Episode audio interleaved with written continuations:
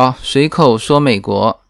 那么之前也跟大家聊过哈，其实美国这个国家是一个可玩的东西更多的一个国家。那么包括之前跟大家聊过的房车啊、游艇啊、啊，甚至是枪支啊，甚至是低空飞行啊，啊这些东西可能都是在中国比较少接触的，但是呢，在这边就玩的比较普遍啊。当然，除了这些之外，比如说这个钓鱼啊，啊，就是海钓啊，或者是攀岩啊，啊，这些东西现在国内也有，但是呢，感觉在美国这边的发烧友更多一些啊，他们会经常的组织一些活动。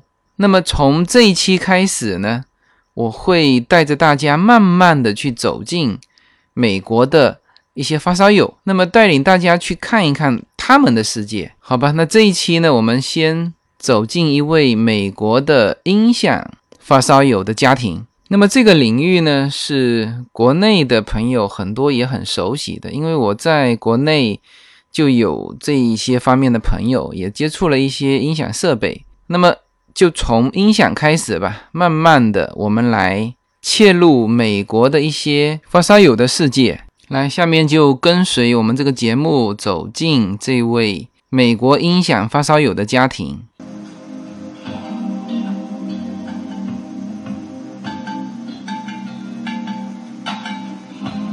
Train that comes from Namibia and Malawi. There's a train that comes from Zambia and Zimbabwe. A train that comes from Angola and. OK，那我现在呢是在我一个好朋友 Aaron 家里，嗯，他是美国的这个音响发烧友啦。那我们现在在我们面前的是他家的一组设备。呃，来，Alan 给我们随口说美国的听友打个招呼。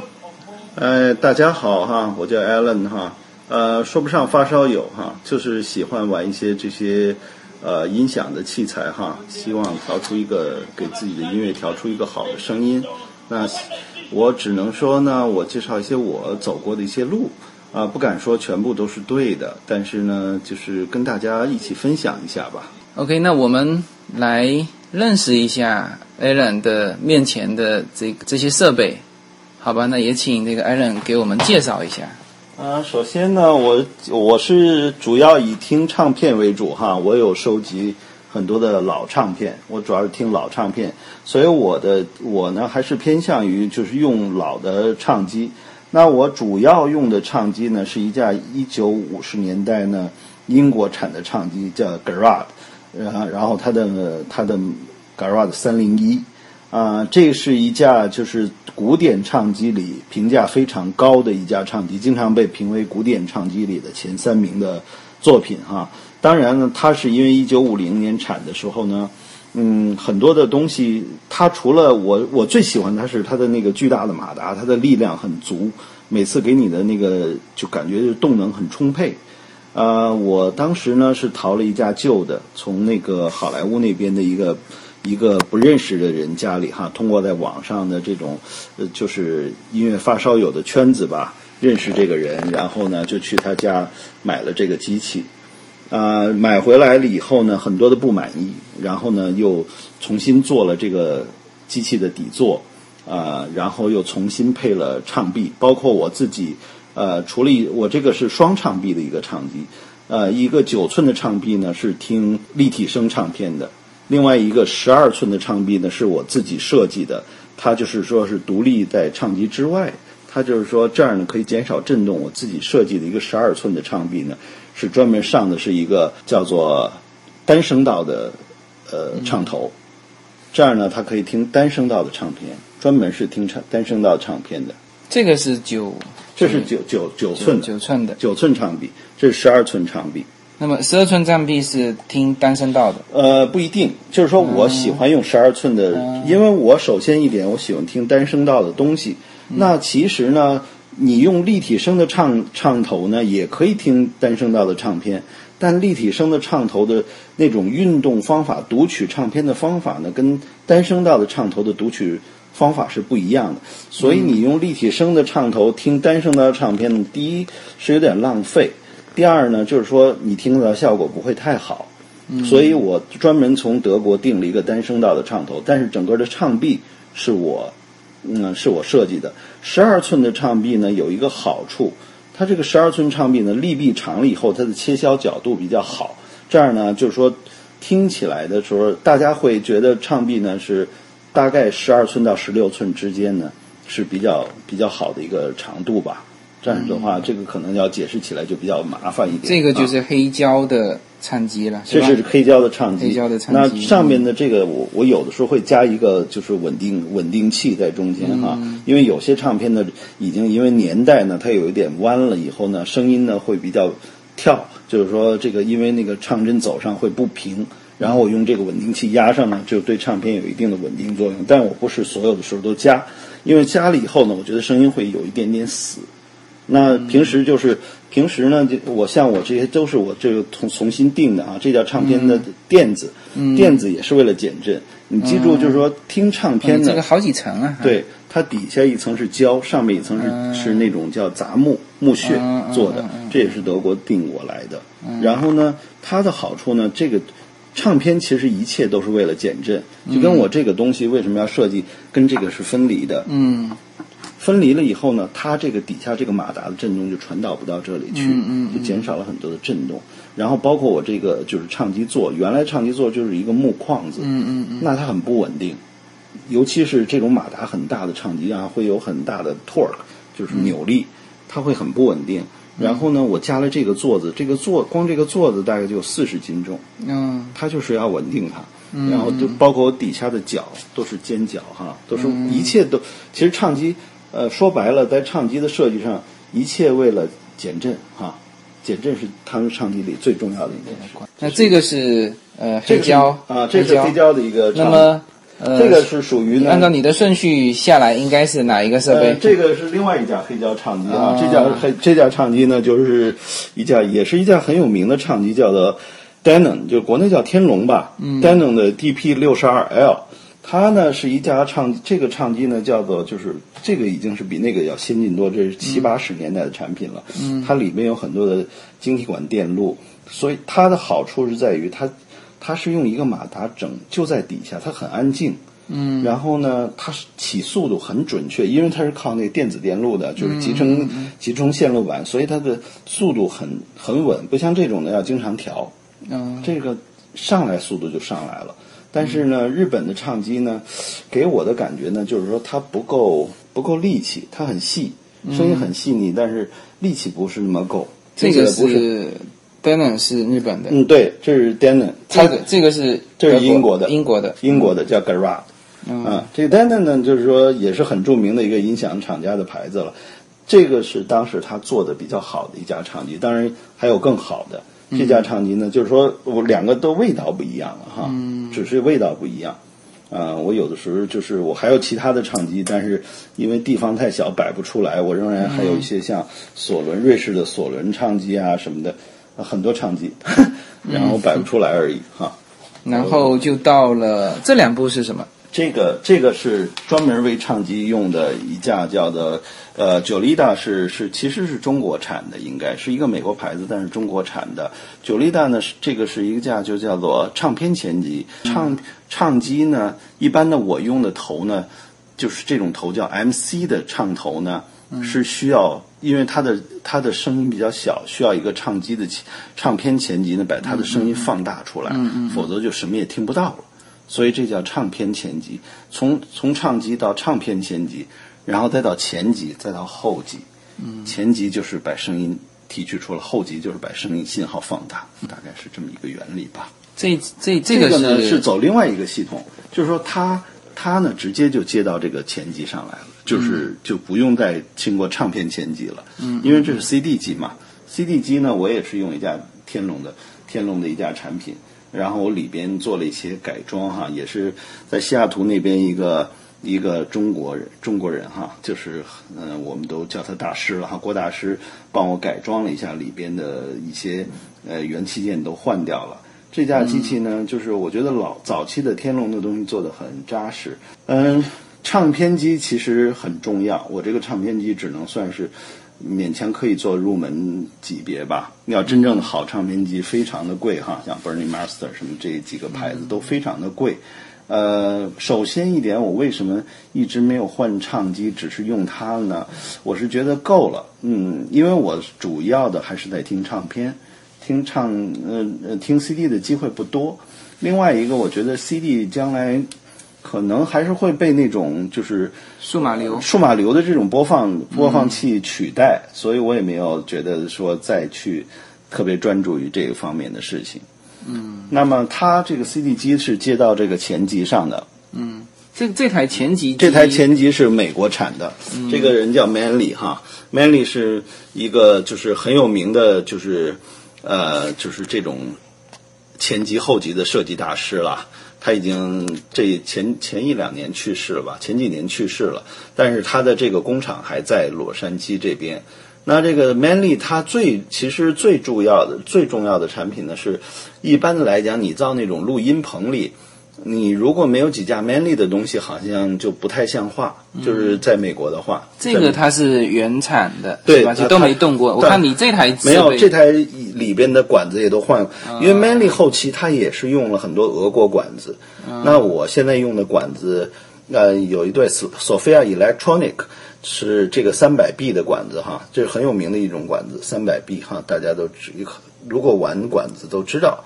嗯，它这个管子呢，应该是美国品牌的，应该是呃塞尔维亚做的，我我记得。然后底下的一些小的，就是管子驱动管啊什么的，都是现原来都是俄国管。我我觉得俄国管呢没什么不好，但是俄国管比较粗糙一点，声音。我现在换的都是美国管子，一些老的管美国管子。除了管子，我没有动别的东西。那像这一台，你是做了很多改改动的？对，这台是做了，这台是从呃，其实是中国产的哈，中国产的一架机器。但是呢，啊，买回来以后呢，发现它的，我其实当时买回来的时候，觉得它的变压器做的非常的优秀。其实中国人的手工做的不错。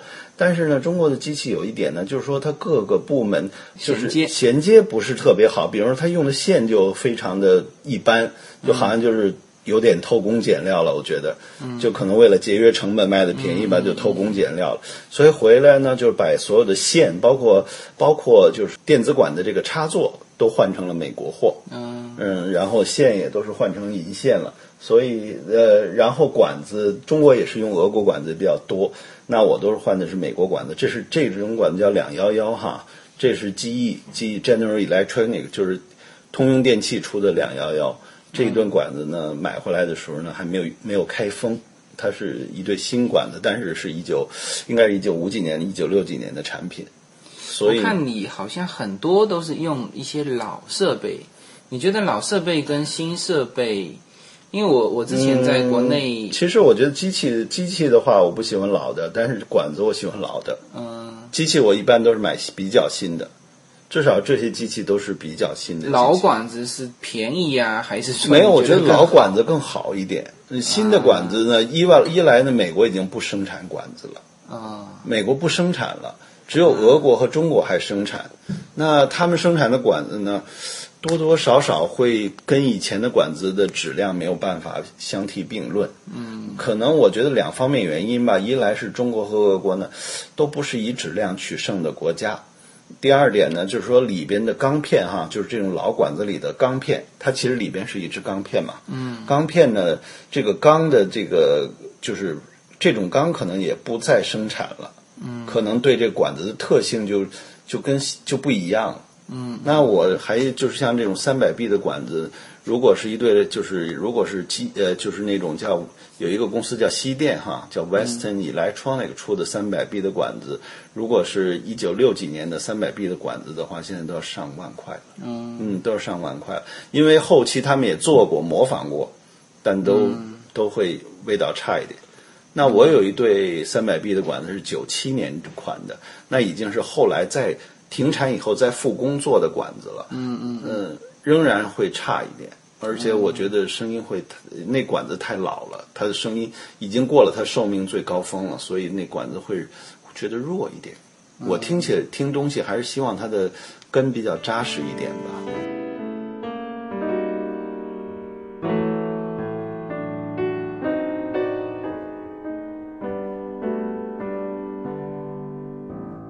大家好，我的随口说美国移民专辑。已经上线，大家可以出门左拐，在我名字下你会发现一张新的专辑，那张就是我随口说美国的移民专辑，欢迎大家点击收听，谢谢。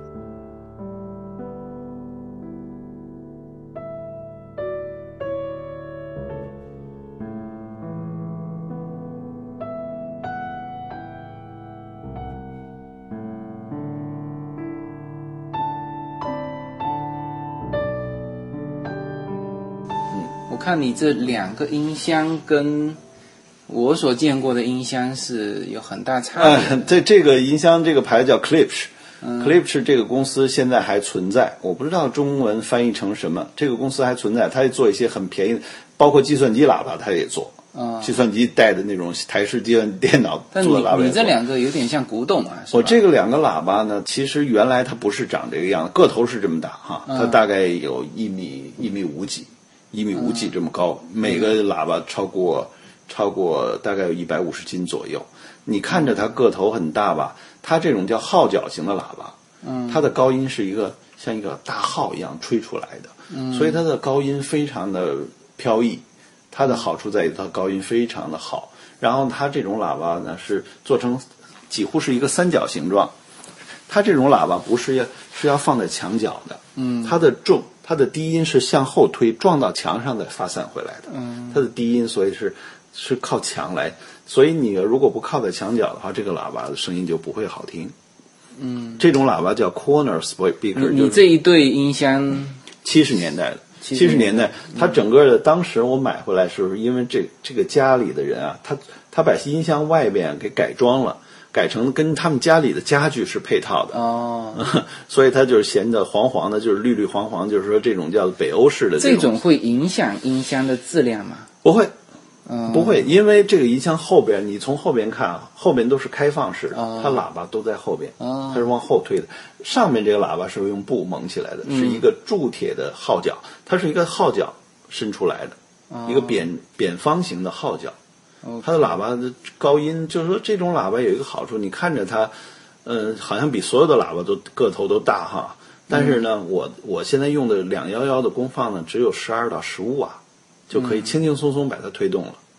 它是一个非常灵敏的喇叭，它的唯一的不好就是低音不好推，嗯，低音比较不好推，嗯，有些人呢还用了很多别的方法，包括分段来推，就是呃就是低功率的东西推它的高音，再找一对高功率的功放推它的低音，都有做。当然这个就做起来就是我没有精力做这么多东西了，也想过，但是最后还是放弃了。它的它的好处在于它的中高频非常的漂亮。但而且呢，也跟你听的东西有关系。我为什么选低功率的东西呢？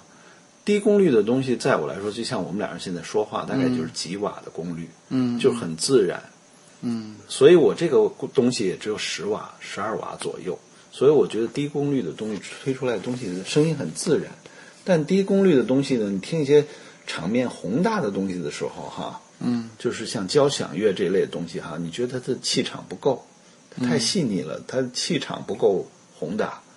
但是我正好不太听交响乐，我听的东西呢，像一些器乐呢，都是简单的声乐啊、器乐独唱啊、独奏啊这一类东西比较多，所以我还是比较喜欢这种低功率的东西。我可能将来会换另外一对喇叭，叫 d i v o 也是低功率的，对，低功率的喇叭。我可能不不家里也没有地方再搞一套。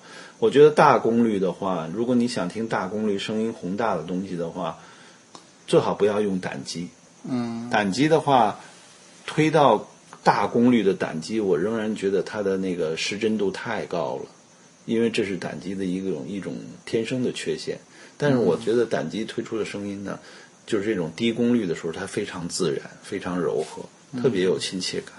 嗯你觉得在美国玩这些设备，因为我看你之前也回过一趟中国，嗯，对，我在中国北京一零年到一三年都在北京。啊、都都这样。那你其实在美国的时间，你是什么时候到美国的？我到美国有二十多年了，啊但是我中途回了一趟。没有没有，我我全世界都都住过很多嗯地方，澳洲啊、泰国我都住过。嗯，所以我住过很多地方。那你觉得如果玩音响的话，美国应该是一个比较美好的？美国其实是是一个很很好的地方。嗯那觉得美国这边呢，呃，我觉得他们这边的发烧友呃的怎么讲呢？就是说他们的动手能力特别强。嗯，然后呢，呃，而且美国这边呢资源特别丰富，原原材料很哎呦，很多，那当然了，您像两二三十年代的时候，美国家家户户都有唱片，嗯所有这边唱片一般来讲，你去淘啊，到街边上就是这种呃旧货市场啊，到那种什么遗产家里的那种拍卖、家庭拍卖啊什么去淘，大家都是几块钱一张唱片。这些唱片不能说所有的唱片都是好的哈，有些唱片也是粗制滥造的，但是你从中一定能淘到好的，但是这这就靠你自己的眼力和自己的知识了哈。那么设备呢？设备，我看你刚才说到的这些管，嗯，设备的话，我我觉得一分钱一分货吧。设备没有讨巧的事情。你想，你想用一个一百块钱的设备听到一个一千块钱的东西，基本不太可能。你可能把一个一百块钱的东西改改改造改造哈，可以能变成一个三四百块的东西，我还相信。但是你就是我觉得一分钱一分货，就就是是听唱听这种设备的话，就是靠钱来堆。但是呢，我是觉得呢，你从你大概从一万块钱到十万块钱，你中间的提高不会很多，那是你要你的追求而已。你可能这个你从一千到一万的时候提高可能是百分之三四十，可能从一万到十万的时候你可能就提高百分之五左右。但是如果你有这个追求，你有这个实力，你就去做，你有这个时间，很花时间的这个东西很花时间。我之前在国内也有一些朋友玩这个音响，嗯那么我的感觉好像说，就是你这边的用的这种原材料哈，就是你比如说这些管啊，你或者这些机器啊，你可以有那当然美国多呀。五十年代的嗯啊、嗯。对，那那国内的好像它以新的比较多，对，因为国内的你是不是感觉它的这些东西都是舶来品嘛，在国内的话，别人即使把这管子带回去，我也帮别人带回去过去管子。嗯，呃，带回去的话，那当然成本就高了哈。你再淘的话，成本就高了。当然，现在也可以从海外订，但是国内的人从海外订的很多的很多人不愿意。国内是整套整套订，还是说有像你这样子的能够把它可以，它如果零部件订回去去？他们如果有方有有人在外面帮他们订零部件，当然是好。嗯但是如果没有的话的话，总的来说，国内资源上还是像我们的话，可能你我们有时候在这个就是同一个城市的就是。就是发烧友网里互相就能交换一些东西，你需要什么管子，你从别人那儿就可以拿到，就很方便。国内可能因为毕竟是说这些东西五六十年代的时候，这些都是美国产，大部分的都是美国产的，有一些德国管子，但是大部分都是你美国管欧洲也待过，澳洲也待过。你觉得如果说作为音响发烧友来说，嗯在美国和在澳洲和在欧洲有差吗？没差。呃，自就是在西方差别不是很大吧？嗯，差别不是很大吧？大家都是因为我在即使在哦美国的话，你每次去参加音响大展，有很多欧洲的厂商来。欧洲的厂商来，嗯。欧洲在澳洲不是一个音响很发达的地方，也产一些，也有些品牌，但是都比较小。欧洲有些非常好的品牌，像柏林嘛、柏林之声啊什么，大家都是耳熟能详的一些牌子，都是天价的产品。嗯。但是欧洲人的东西真的是非常的，我我有很多德国人做的，呃，就是像那种，我并不排斥，虽然我听胆机哈，就是电子管的机器，我并不排斥晶体管的机器，但是我是觉得晶体管的机器，如果是那种大陆货色的话，还不如胆机。嗯，你真的是要把晶体管机器，呃，真的是你需要可能比花胆机至少三五倍的价钱才能听到一个非常优秀的声音。但将来的话，我觉得将来的趋势，当然了，晶体管还是前途无量，这种数码类的音乐还是前途无量的。我听的更怀旧一点吧，声音更怀旧一点。然后，我不排斥。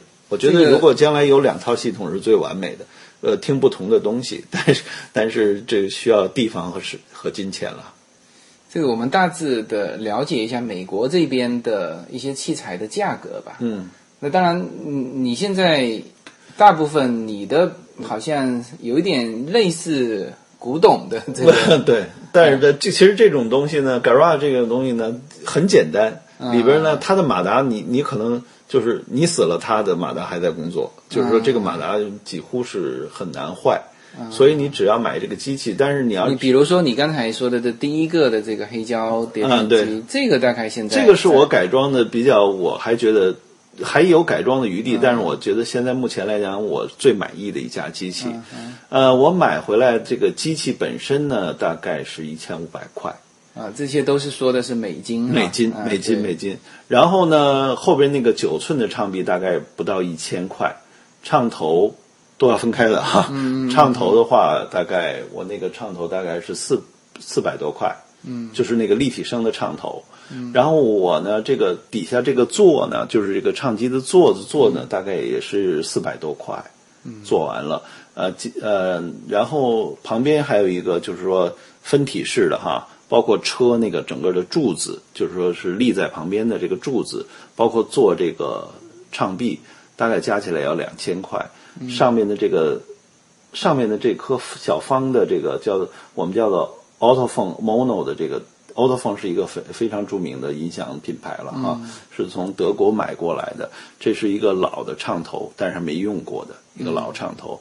这个唱头大概一千块，所以加加起来，这个机器你看着不起眼哈，已经花了很多钱在里边了。其实这钱有时候花的自己也很心疼，就是说不知不觉的就花出去了。那么这这种你现在是因为你是在美国嘛？嗯那么如果这些东西，呃，中国的发烧友想想也像同等搞一个，那应该成本可能会更再高一些。呃，我觉得主要的看他们就是说能不能搞到原材料吧。但是我觉得像加工这个唱臂哈，就像我自己设计的唱臂哈，找一个人来加工哈，嗯中国不不缺能工巧匠，但是真正懂唱臂的人就少。你真正一个能够做这么好的加工，美国人手很巧。他们很多人从小是在车库里跟着爸爸一起做车床，嗯，因为美国人很多家里都有车床，对，车前喜报都很全的。整个车库对。全是工具。对，我认识这个帮我做唱臂的这个老美，就是说他每天，他说他从小学放了学回去，先跟他爸爸在车库里，因为他爸爸就是一个 carpenter，就是一个木匠，就跟他爸爸在车库里做这个做那个，所以他从小就会这些东西，然后他自己又懂得唱臂的原理，他其实是把人家一个著名的呃唱臂的设计给给给偷下来了，他自己又设改良了一下，做这个唱臂，就是说他们我我觉得这国内种唱臂就是我国内觉得一个做，对纯手工的。就是说，像我玩很多中古的东西哈，就包括一些老的收音机，这边就是能工巧匠特别多。嗯，那中国可能能工巧匠，我觉得中国找一个电工、车工高级的都不不难。嗯，但是第一呢，就是说中国呢现在有没有人愿意这么特别踏踏实实给你做这些东西？第二呢，就是说他们可能可能技术很好哈，但是对这些音响器材的理解还不到。但是美国呢，就是很多的时候，像这种老机器，为什么在美国仍然可以流行呢？就是你缺一个零部件，你去能找到高手帮你车出来，它能帮你做一个零件出来。嗯嗯嗯。那中国在这方面可能还需要一定的时间来来，我至少我回去那三年的时候，看他们玩的基本上都是买的成品比较多吧对。成品的机器，呃。我觉得有些机器，当然了，你要是说有些，就像汉斯啊什么这种德国现在还在生产的机器，那是非常先进哈。它甚至用了磁悬浮的技术，嗯，来减少震动，那都是非常看起来都是就是很科幻的东西。但这些东西的价值不菲，嗯，价值不菲。我呢是觉得，如果你不是呃在财力不够的情况下，仍然可以听到一个。财力不那么充沛的情况下，哈，你仍然可以在你财力允许的情况下听到最好的一个声音。我觉得量入为出吧。你就说是，你只要是对声音有追求，你可以慢慢的换，然后呢，把你自己的这个声音调到你自己满意为止。当然，我觉得最终来讲，还是说美国有句话叫 “money talks”，就是 “money talks”，就是说还是要钱来说话。嗯，那好的，好的，好的机器一定价值不菲。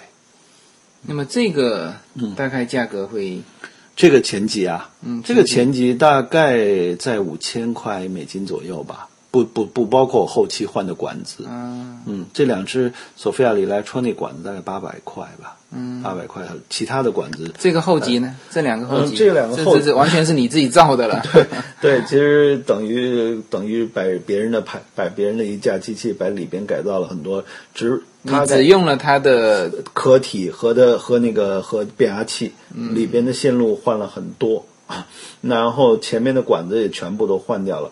这两只呃 G G E 的两幺幺的管子的话，很难找到好的哈。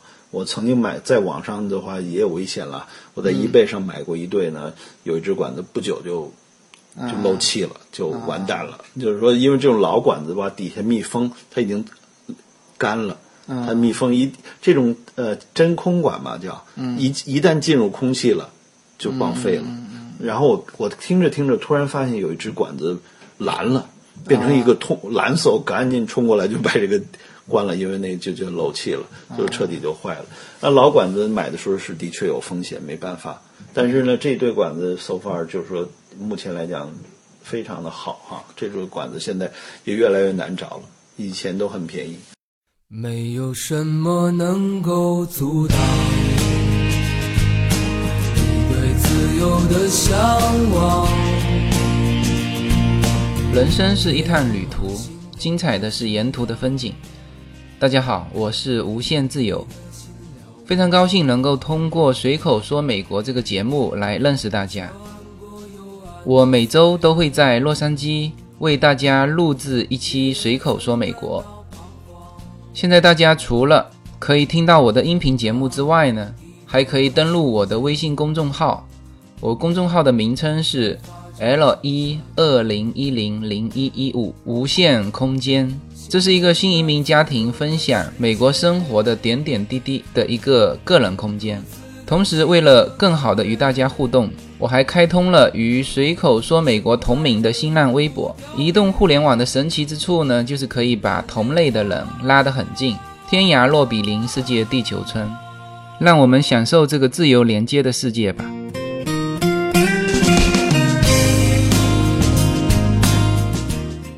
现在都很。我看这个，人家说玩音响，先是玩设备，然后就开始玩这个线路，是吧？对嗯对，那你你你的这个线大概是怎么构成？我现我现在线换了很多哈，线换了很多的线了哈，呃，包括像我的音箱线都是都大概都算是我这个仍然算是入门级的线，大概一支也要一千块左右，嗯啊，我用的线也要一千块左右，当然有更好的线，MIT 啊，什么 Cobra 啊，就是那个眼镜蛇啊什么的，很多的好线，嗯但是呢，呃。这样就是说，是这样讲，你讲的没错。开始是玩器材，后来是玩线材，后来是最后玩电源，呃，最后玩电，嗯，玩电，还要玩玩听音房，就是说、啊是的环境环境环环境境特别重要。其实我是觉得，如果其实我觉得正好，如果是让我再走一遍的话，宁可反过来玩。就先环境，先是环境，环境好了。嗯。我有一个朋友就特别特别好玩，他做了一个听音房在北京，嗯他做了一个听音房，名字就不说了哈，也是蛮有名的一个人。他就是跟我们所有人说，在你决定说这家机器不好之前，你先把这家机器抱过来，嗯。在我这里放一下，包不管是喇叭也好，你的系统也好，你拿过来，在我这里放一下。它其实然后在我这里放，你还不满意，你再去买掉。就很多人放了以后就愣在那里，是的，就是说完全是因为他家里环环境境的问问题嗯那很多家没办法，因为呃，毕竟不是每个人都能够自己做一个听音房，有这个实力做一个听音房。他自己是作家，他有的是这个方面的。但是我觉得现在慢慢的中国，我原来接触的时候，大部分的呃那些发烧友哈，嗯，呃有玩到音响稍微有点级别的，嗯他们都会去搞一个听音房，因为他们是在房子装修的时候就考虑到这一块。是这个都是在慢慢的体会。我觉得环境最重要。然后我没见过在中国说有一个开放式的大厅，它敢摆上一些什么很好的设备，就是这这这方面导致你浪费了。对呃，像我朋友吧，他在在就在美国，他买了一对，大概那对喇叭吧，大概至少是值六万块钱的喇叭。嗯他说是六万美六六万美金元啊，啊是对 JM Lab 的顶级喇叭，嗯是人家的旗舰。啊。首先，人家这个公司在在音响市场上已经几十年的一个、一个一个大公司了啊，然后又是人家的旗舰级喇叭，嗯，他说这个喇叭肯定不好，我去听了以后也的确是不好，嗯。然后他家的那是那种挑高顶，到处是玻璃，就是到处是窗，啊。就是说等于这个喇叭的声音就全部都散了，像教堂一样的嗡嗡的响，嗯所以我是觉得呢，如果人家人家是一个旗舰级的喇叭，一个知名品牌的旗舰级喇叭，你应该怀疑你自己，不应该怀疑人家。是嗯，是，否则的话，人家在这个江湖上没法混了。嗯啊，你要想你，这边还有没有什么嗯设备可以聊一聊的？嗯目前来讲，我后边还有一架设备，嗯这个是这架其实已经是我想卖掉的一架设备了。嗯嗯嗯，像这个设备呢，是我大概最近才淘的。这个就是日本的一个设备，日本人做事情呢就是小而精哈，就跟日本人特点一样。它这一架机器呢，跟那它呢，这是前级还是后级？这个是一个后后级它是一个组合式后级，就跟那个是个分离式的后级，嗯就是左边右边。它为了防止就是说屏蔽好一点嘛，啊，其实现在的科技来讲，呃，这个呃绝缘绝缘嗯可以做得到。这个是一个叫啊 Wavik 哈这个牌子，嗯，这个牌子呢，那当然也是呃日本的顶级牌子了哈。就是说这个牌子算是就是在音响界也算是赫赫有名的，嗯，很多人不喜欢日本的那个嗯功放。嗯更喜欢美国的，就是尤其是美国人哈，不喜欢日本的功放，因为美国人的功放呢，呃，特点还是不一样。美国人功放比较粗豪一点哈，就乒乒乓乓，就是力量大的不行。日本的功放偏细致一点。嗯，然后我听的这个功放呢，就是一个三百 B 的功放，它叫 single end，就是说单，呃，就是不是推挽了哈，这种叫单单端，大概我有的时候翻译不出来，单端的就是一边一个三百 B 的管子。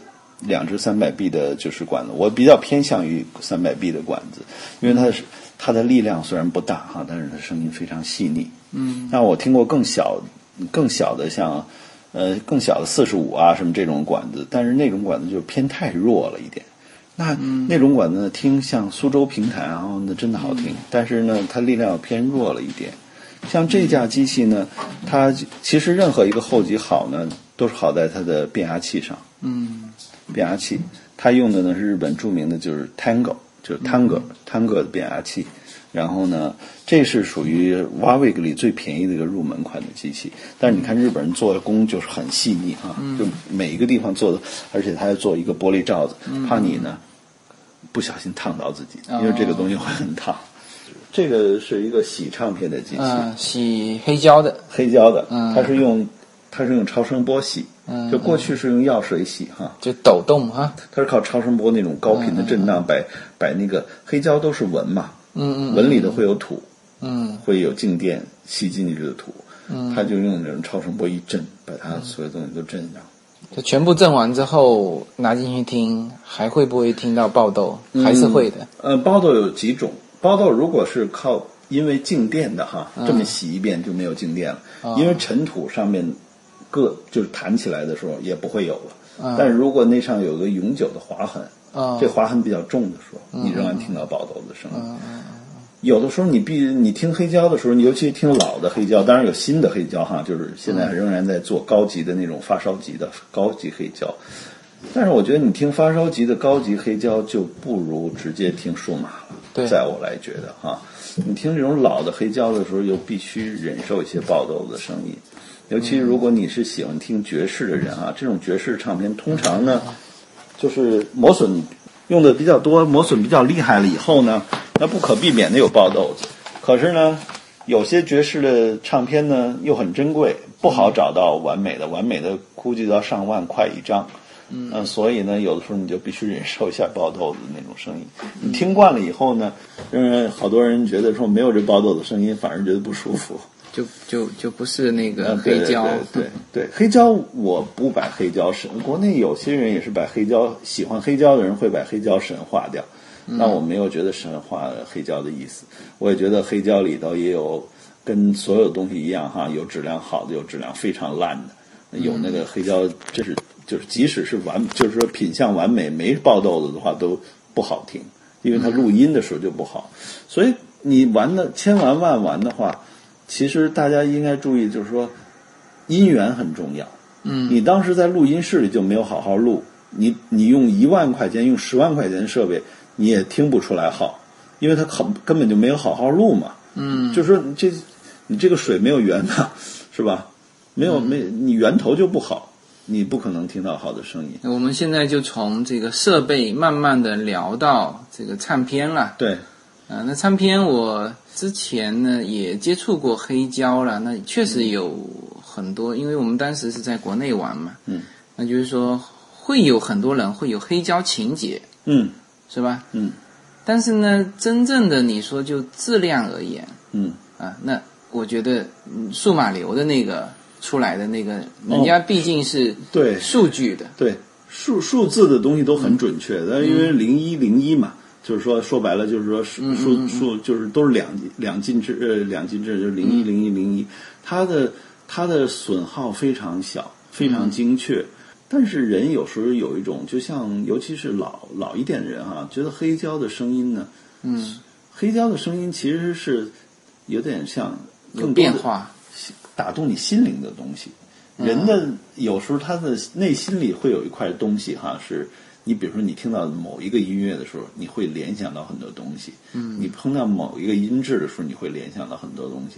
那黑胶给我的那种感觉就是一种，你比如说你听爵士的时候哈，你如果用数码录的时候，那个数码味道太重、太精确的时候哈，你觉得没有老的味道了。嗯说说白了，你不用神化它，你只要听的是一种味道。你要说精确，或者说你要听发烧碟的话，那黑胶不是这种的。它录音的时候就没录按照发烧碟的那种规格去录。那现在的发烧碟录可能是多点录音，然后再用后期的呃电脑电脑科技来混，所以它的它的质量当然当然是非常精确的。但是人有的时候很奇怪哈，这里头就可能就有哲学的一些问题了。人太精确了以后，人也不舒服。嗯人希望有一点失真啊，什么什么这种东西，好像就更浪漫一点点。我这种东西都是感觉的问题。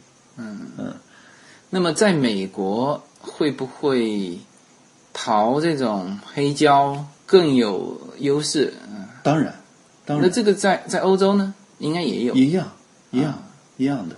当然，就相对来说，就是现在国内发达国，家都会很多嗯啊，甚至像东欧都都。但是我觉得得国内现在确实听黑胶的人，当然也有，但是我觉得他毕竟还没到那个程度。哦，也不少了。嗯我觉得可能我我主要是接触的人不多吧，也有一些人，但是而且水平很高。嗯他们逐渐的已经说，从所有不管不管什么黑胶都是好都听，嗯已经到了一种很挑剔的地步。而且国内的人有一个 tendency，就是说有一个趋向，就是他任何东西会追求最好的。嗯嗯他们现在对黑胶的，我再拿一些唱片回去，那就是说，以前也拿唱片去送人做带回去做礼物嘛。嗯，那现在回去的话，你要不拿出手一些好好的东西，人家也不会觉得特别惊奇，因为现在大家出国也多了，呃，渠道上可能也也更丰富一点了，不是像以前真的是只要是黑胶，大家都觉得国外哎有些黑胶，其实就是有些，当然有些黑胶，黑胶里头就是品牌很多，而且就是也是参差不齐吧。嗯。嗯，现在来讲，他们他们提高蛮快的，而且我在有时候在国内新华书店里会看到，就是他们出的一些黑胶方面的书，嗯我也买回来过几本，那都是写的水平很高了。嗯就是说他们玩的人，而且国内现在有很多的，有很有有几个特别知名的黑胶收藏家了，嗯嗯，都有图书馆级别的了。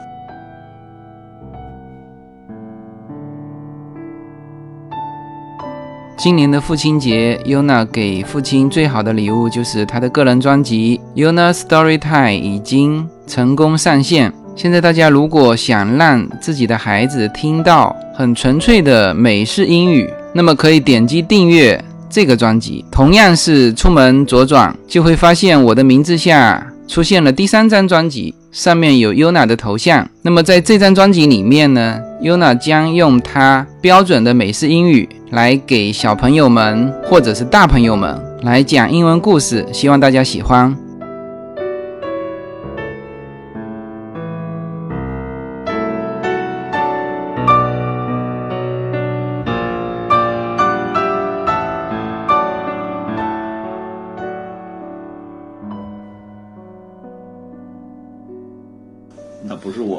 几好像万张唱玩玩声音的这一块呢，他们也分好多流派哈、非常多。但是我觉得万就是然后各种流派之间这个 对互相不分分分歧啊还蛮大的。，对分歧很大。但是我是我自己是觉得每个人追求自己想追求的东西啊，我也常常变。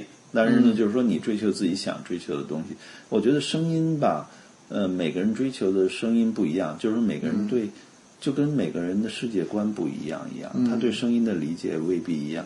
我觉得我跟我朋友当然也是存在，就大家玩，互相借鉴一下，你总能从别人那听到一些有有道理的东西。嗯，像我这个玩法呢，开始呢就是从最最入门级玩起，我觉得这样是对的，从最入门级玩起，逐渐换器材。曾经也是说换到就是说铺的满地哈，每件东西都必须是分体的。嗯后来我发现分体的未必就好，就是都是一个过程。为分体了以后，你就要用线来接。嗯嗯，对，我们另外一句话就是很好玩的一句话，叫“多一个门，多一个鬼，多建一个鬼，多设一道”你多一条线，如果你这条线没有用的很好，嗯。那等于你反而是有了坏的嗯。作用。你两个分体，分如果你嗯。呃，如果你是一个合体的机器，如果你的合体机器做的非常的精细，嗯。就像我刚才说的那个 Warwick 的机器，嗯。还有我朋友的 Wasatic 的机器，里面做的非常精细，他们都是认认真真的把绝缘各方面都做了，反而会少了这根线，嗯。反而会好，反而会好，他们更像一个整体，而不是说有这些线，有些线你用了质量不好的线，虽然便宜，但就把你的机器浪费了。嗯，我现在反而会越来越，原来是按分体，现在越来越往想往一个整体发展。这样的话，其实居家来讲，我铺一地的话，我太太看着也不高兴。嗯 看起来也是乱乱的，满满地都是线。然后我现在更想，我觉得现以现代的科技、现代的机器越做越好，绝缘屏蔽啊这些东西越来越不是个问题。嗯所以我觉得现在我越来越喜欢一个就是 integrate，就是组合机或者那种性质，当然是要好的组合机，好的组合机完全不平。我我看你有一整个房间都是黑胶碟片，有没有什么碟片可以拿出来给我们讲一讲的？呃，作为一个入门的可以啊，不搞不好意思，就是说我这都是自己的经验哈，未必对哈。嗯嗯，哦，这边也都是啊。对，，现在我随便举一点例子吧，像这种大盒子哈，嗯，这种大盒子装的哈，基本上这些就是属于不好的牌子，这是我早期收的一些东西，嗯。它是一种什么叫做大杂烩，它把所有的爵士都放在一起，但是录音的效果就没有什么好的了，这也是爵士哈，这种的，其实我现在已经不常听了，但是好的呢是这这一类的，这个呃像这种的，像 Blue Note 这个牌子，就是属于早期爵士里非常优秀的一个品牌。它它的东西产量都不大，都是一些早期的爵士爵士乐手哈。但是它呢有 Blue Note 曾经有几个特别优秀的录音师，也收集了一批特别优秀的录音师，但是它的产量不高，所以它现在价值很高。嗯，像这一张会价值多少？这张价值并不高，这张价值大概、如果是品相好，我这张品相已经不好了，嗯已经不好了。这张品相已经上面很多划痕有些划痕了。因为这种爵士的东西呢，大家听的频率比较高，嗯听几十年下来呢，就已经是嗯你这是哪一年出的？这张应该是我我记得应该是一九一九七几年七十年代出的一张唱片，嗯然后呢，或者是六十年代的一张唱片。你这边最老的唱片 是哪一个年代的？我最老的唱片是我收集的蜡筒唱片啊，啊蜡筒筒那一九零几年的那个不能算是，嗯不能算是音响类。如果是黑胶的呢？就是说这种三十三转的黑胶哈，嗯三十三转的黑胶一般都是六七十年代的比较好，比较好，录音的设备也比较好，那属于鼎盛期，这些都是叫做当时他录的时候就用胆机录的，嗯所以呢，你用胆机放，就更有味道。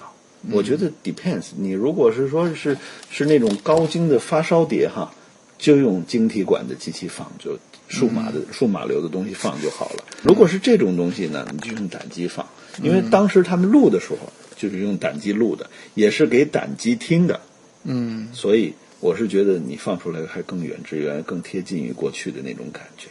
嗯。另外呢，你看 Bruno 它后边有编号，这种四四四字四位数四字打头的就不是特别优秀的，嗯。还有更好的，这种的都是单声道。嗯。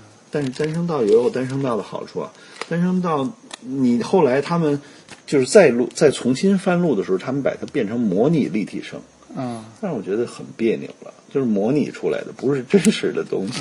他录的时候，他录的时候就是单声道，单声道而且单声道有一点好处，就是说我比如说干点别的事，在家里头，呃，在厨房里刷碗啊，嗯或者是擦拭哪里啊，单声道的声音没有方向性。你要是一个就不用坐在一个固定你就得的地方，坐在你的太呃宝座上，是的呃，不能动。单声道你在哪里坐着都差不多，嗯 都差不多啊，除非有强档哈，其他都差不多。嗯呃，有些有些大师级的作品啊，当然了，就是说，你看这边有些有我收集了一些，就就以爵士为例吧，因为我这附近都是爵士哈，爵士的这个。叫 Chad Baker 哈，这都虽然这张唱片你看买回来的时候，我这些后都是我后粘都已经裂开了，都爆开了，都已经不行。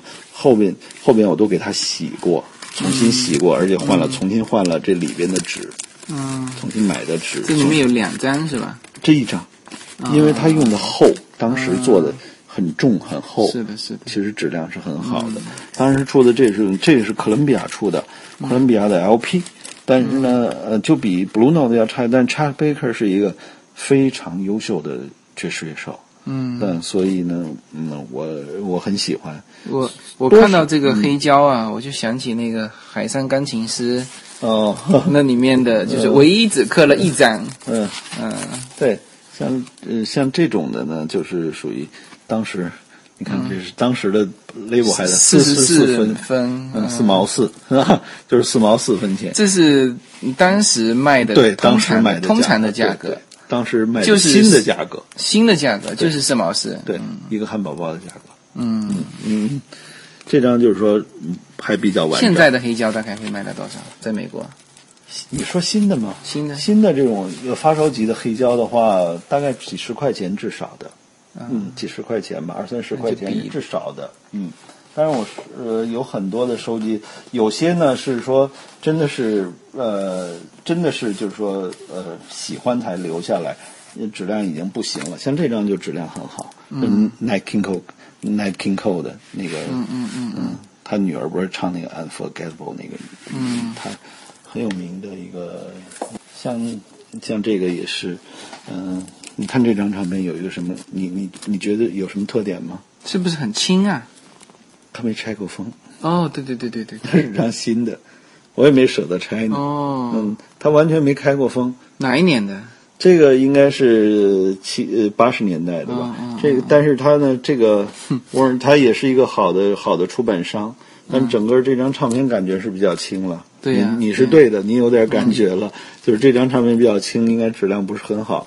但我很喜欢 Billie Holiday，嗯，他是一个等于是美国的非常出色的一个天才的爵士歌手。嗯嗯，但是身世也很悲惨，他唱的歌也比较悲惨一点。嗯啊，Billie Holiday，啊，这也是 Billie Holiday。嗯我会按照自己的一些顺序来排，有些像那边的都是乐乐手，爵士乐手，这边都是爵士歌唱家，嗯，像 Ella Fitzgerald。你知道这个 P 是什么意思吗？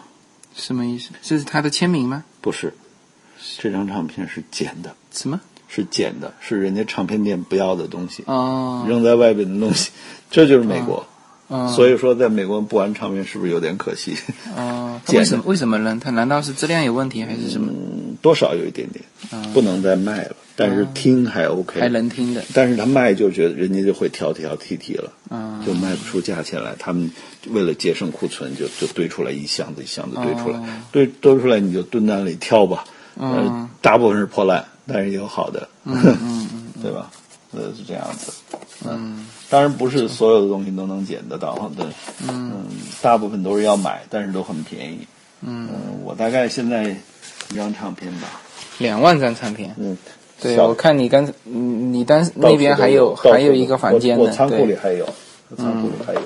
这个就是 Ella Fitzgerald 呃唱那个葛诗温的葛诗温的一些东西啊。嗯他是一个非常非常非常，而且艺术生命非常长的一个歌手。